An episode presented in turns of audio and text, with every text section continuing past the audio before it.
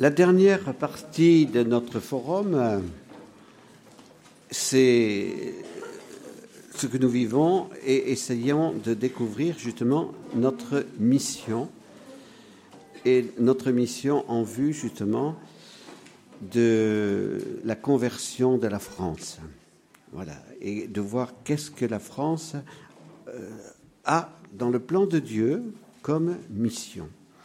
Alors nous avons si on reprend le parcours que nous avons fait depuis hier soir, depuis hier après-midi. Hein. Donc, euh, dans un premier temps, première partie du forum, nous avons essayé de voir comment cette phrase de Jésus à César ce qui est à César, à Dieu ce qui est à Dieu, a été compris par les apôtres, les disciples, comment ils l'ont vécu.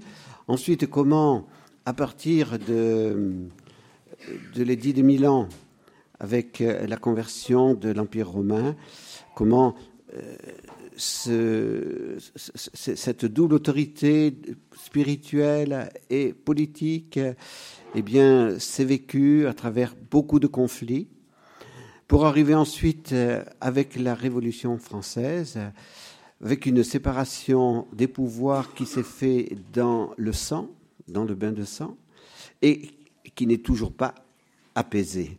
Voilà, hein, c'est pour ça que le dernier témoignage de, notre, forum, euh, le frère l'a préparé, mais il est malade.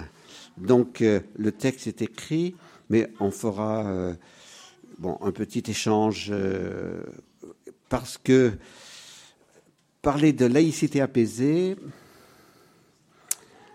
ça ne va pas de soi entre chrétiens français aujourd'hui. Voilà, donc c'est un sujet qui est très très délicat, mais il faut en parler. Il faut aborder les problèmes, il faut savoir en parler.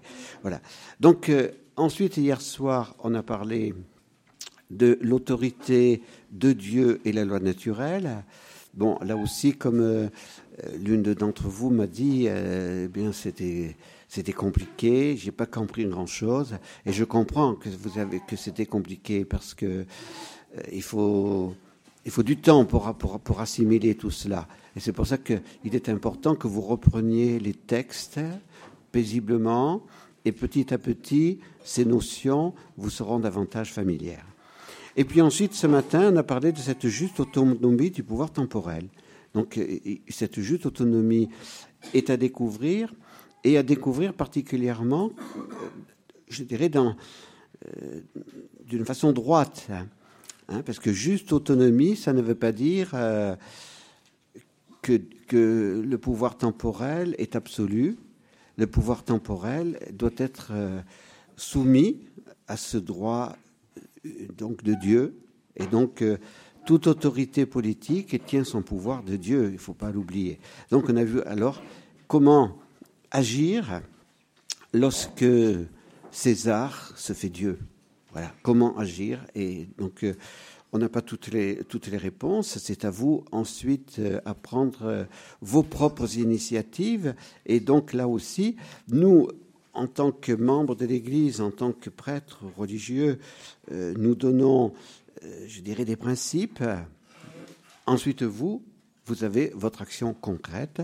Et il est tout à fait normal que dans l'action concrète, eh bien, il y ait des catholiques qui pensent suivre plutôt cette, cette ligne d'action, d'autres catholiques qui pensent plutôt suivre telle autre ligne d'action. Mais l'essentiel, c'est que on ne se fasse pas la guerre entre nous.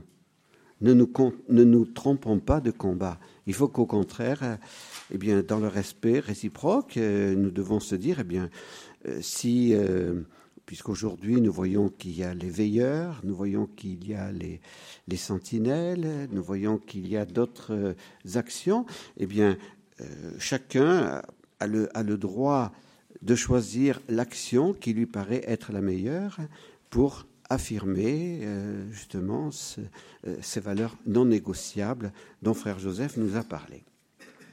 Peut-on parler de la mission de la France?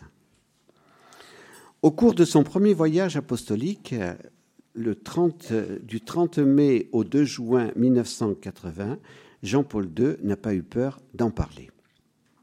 Avant d'embrasser le sol de notre pays, il disait La France est la fille aînée de l'Église. La France, pays de tradition glorieuse, est une des grandes nations qui ont été marquées par la foi chrétienne depuis l'aurore de leur histoire.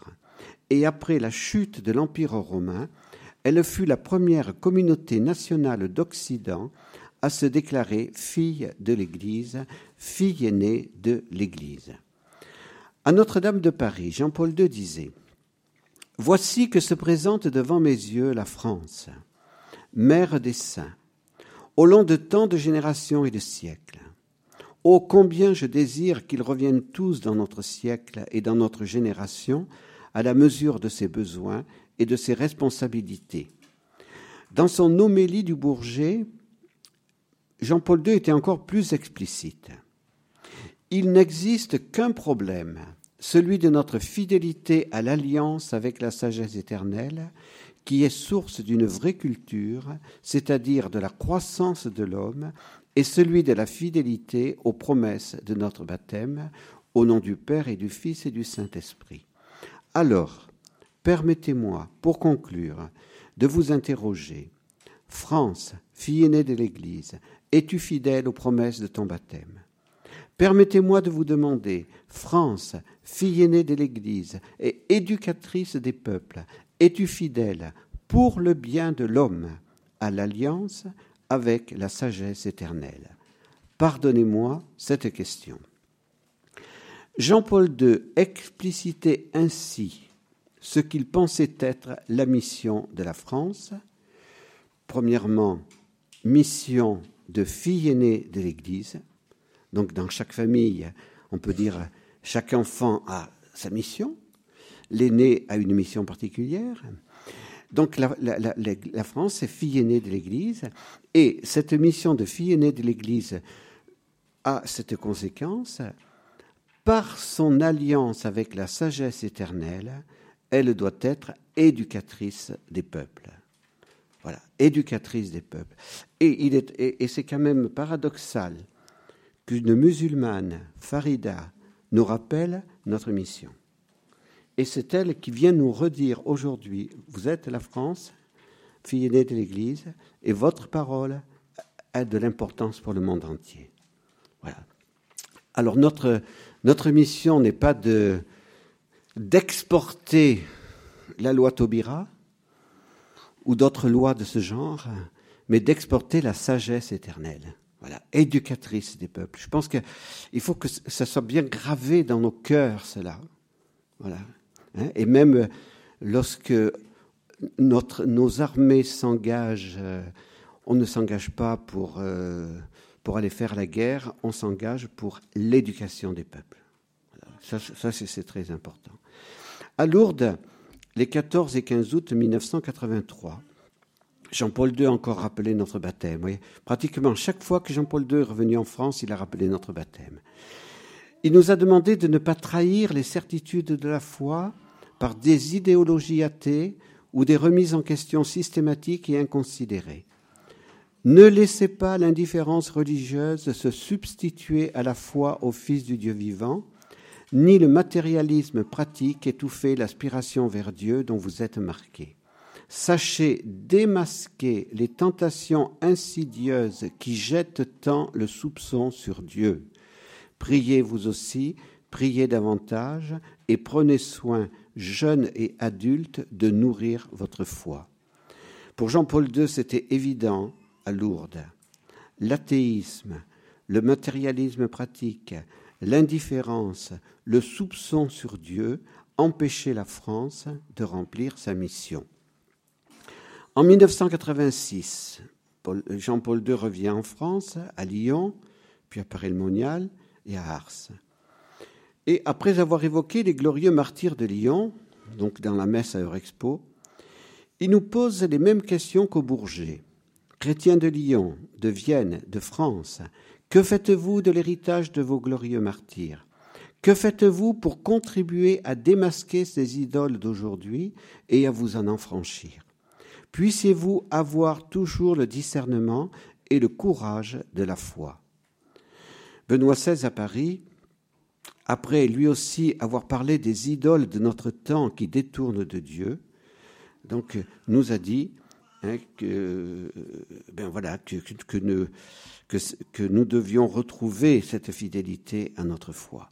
Il y a des idoles. Hein. Alors les idoles, ça peut être le sport. Pourtant, je suis sportif,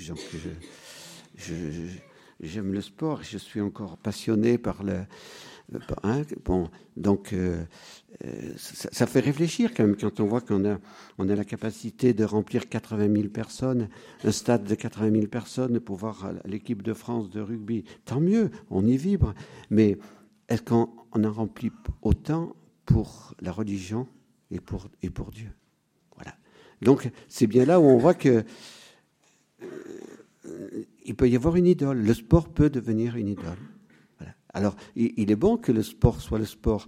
Et ça ne nous a pas fait de mal de prendre une bonne dérouillée au pays des Galles. Hein, parce que tout de suite, on se croit, ça y est, les, hein, on va gagner. Et puis, bon, voilà, ben, on se trouve qu'en face, eh ben, on a des gens qui, sont aussi des... Hein, le sport, c'est le sport. Donc, il faut savoir gagner, il faut savoir perdre. Mais le sport, lorsque il devient une religion, devient une idole. Voilà. Donc, euh, il y a le sport, il y a le sexe, il y a, beaucoup d'autres choses qui deviennent aujourd'hui des idoles. Hein, et, c'est une menace. La grande menace pour notre mission, pour Jean-Paul II, il nous l'a dit à, donc à vous jouissez de toutes les libertés. Voilà, vous jouissez de toutes les libertés. À Eurexpo, il a utilisé sept fois le verbe se souvenir. Église qui est à Lyon, souviens-toi de ta ferveur première. Et toi, Église qui est en France, souviens-toi de ton baptême. Souviens-toi de l'amour de Dieu. Souviens-toi de l'Esprit Saint qui t'habite. Et ça, c'est tout l'esprit de Jean-Paul II, hein, mémoire et identité. On ne comprend notre identité française que par rapport à notre mémoire. Et c'est pour cela que les idéologues veulent effacer notre mémoire. On veut, on veut une nouvelle histoire de France pour supprimer tout ce qui est la mémoire chrétienne. Donc, Jean-Paul II nous dit Souviens-toi. Donc, redécouvre ta mémoire. Et comme à Paris, il avait parlé de la, de la crise de notre Église, l'ignorance religieuse qui s'étale de façon déconcertante, l'indifférence religieuse, l'oubli de Dieu, le doute, le respect humain, etc., etc. À Strasbourg en 1988. Donc c'était un voyage européen, mais il était aussi en France. Donc euh, euh, Jean-Paul II a parlé à la France et à l'Europe. Si le christianisme devait être marginalisé, c'est tout l'héritage européen passé qui serait nié, et un avenir digne de l'homme européen compromis, y compris celui de l'incroyant. Et Jean-Paul II a voulu faire comprendre aux Européens et donc aux Français qu'ils devaient reconnaître que l'abandon des valeurs chrétiennes n'a pas été un progrès, mais une régression, un déclin, le déclin de l'Europe. Dans cette décadence de l'Europe, que Benoît XVI appelait apostasie, nous devons nous demander quelle responsabilité revient à la fille aînée, la France. La fille aînée n'a pas montré le bon exemple, c'est elle qui s'est émancipée la première de la loi de Dieu dans sa constitution. Qui peut rester fidèle lorsque l'aîné donne un tel contre-témoignage?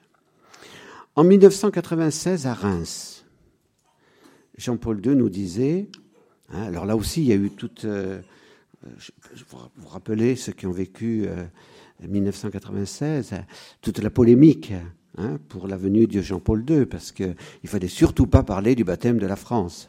Voilà, donc le pape est venu pour, célébrer le baptême d'un illustre barbare inconnu. Voilà, hein. donc on fait déplacer le pape pour célébrer le baptême de Clovis. Bon, il est bien évident que le pape est venu pour le baptême de la France. C'est clair. Et donc, euh, il nous a dit, en tant que successeur de Pierre, je vous avais appelé à renouveler votre fidélité aux promesses de votre baptême. Je vous adresse à nouveau cet appel, oui, cette insistance de Jean-Paul II depuis 1980, promesse de votre baptême. Et il nous dit, par le baptême, vous avez choisi le Christ, vous avez choisi le bonheur et la vie. Je reviens un petit peu en arrière, en 1980. Le 1er juin 1980, au Parc des Princes, Jean-Paul II rencontre les jeunes Français. Et beaucoup disent, c'est là que sont nées dans l'esprit de Jean-Paul II les Journées mondiales de la jeunesse. Cette rencontre avec les jeunes Français a été un temps exceptionnel. Et voici ce que Jean-Paul II leur a dit, pour être fidèles à leur foi. Vous en avez les moyens. Les prenez-vous vraiment? Au nom de tout l'amour que je vous porte, je n'hésite pas à vous inviter. Ouvrez toutes grandes vos portes au Christ. Que craignez-vous? Faites-lui confiance. Risquez de le suivre. Oui, cela demande des renoncements, une conversion, qu'il vous faut d'abord oser désirer, demander dans la prière et commencer à pratiquer. Laissez le Christ être pour vous le chemin, la vérité et la vie. Laissez-le être votre salut et votre bonheur. Laissez-le saisir votre vie tout entière. Voilà les hommes et les femmes dont le monde a besoin, dont la France a besoin. Vous aurez personnellement le bonheur promis dans les béatitudes et vous serez en toute humilité et respect des autres et au milieu d'eux le ferment dont, parle l'Évangile. Vous bâtirez un monde nouveau, vous préparerez un avenir chrétien. C'est un chemin de croix, oui, c'est aussi un chemin de joie, car c'est un chemin d'espérance. Avec toute ma confiance et toute mon affection, j'invite les jeunes de France à relever la tête et à marcher ensemble sur ce chemin, la main dans la main du Seigneur, Jeune fille, lève-toi, jeune homme, lève-toi. Ce qui s'est passé avec les manifs pour tous, c'est le fruit de cela. C'est Jean-Paul II qui a permis le réveil de, cette France profonde et de, ces, et de ces générations Jean-Paul II, Benoît XVI et François. Je conclus en reprenant le dernier appel de Jean-Paul II à la France, le 15 août 2004 à Lourdes. Frère Joseph en a parlé hier. Dernier et émouvant message à la France. L'avons-nous approfondi et pris au sérieux? Il est court, hein, donc euh, c'est très facile de retrouver l'homélie de Jean-Paul II, vous tapez sur Google, euh, et vous savez très bien faire, donc euh, c'est vite fait. mais ce message est très important pour nous aujourd'hui. De cette grotte, je vous lance un appel spécial à vous les femmes. Et c'est vrai, la France est marquée par, euh, par les femmes. Patronne principale de la France est une femme, la Sainte Vierge. Patronne secondaire de la France, Sainte Jeanne d'Arc et Sainte Thérèse de l'Enfant Jésus. Et patronne de Paris, Sainte Geneviève. Rappelons-le, avant les, élections municipales. Bon, un appel spécial à vous les femmes. En apparaissant dans la grotte, Marie a confié son message à une fille, comme pour souligner la mission particulière qui revient à la femme, à notre époque tentée par le matérialisme et par la sécularisation. Être dans la société actuelle témoin des valeurs essentielles qui ne peuvent se percevoir qu'avec les yeux du cœur. À vous les femmes, il revient d'être sentinelle de l'invisible. À vous tous, frères et sœurs, je lance un appel pressant pour que vous fassiez tout ce qui est en votre pouvoir, pour que la vie, toute vie, soit respectée depuis la conception jusqu'à son terme naturel. La vie est un don sacré dont nul ne peut se faire le maître. Donc, vous vous rappelez, le pape avait toutes les peines du monde à lire cela, et il a été applaudi pendant des minutes et des minutes et des minutes hein, à, à Lourdes. La Vierge de Lourdes a enfin un message pour tous. Soyez des femmes et des hommes libres. Mais rappelez-vous, la liberté humaine est une liberté marquée par le péché. Elle a besoin aussi d'être libérée. Christ en est le libérateur, lui qui nous a libérés pour que nous soyons vraiment libres. Défendez votre liberté. Chers amis, pour cela nous, savons que nous pouvons compter sur celle qui, n'ayant jamais cédé au péché, est la seule créature parfaitement libre. C'est à elle que je vous confie, marchez avec Marie sur les chemins de la pleine réalisation de votre humanité.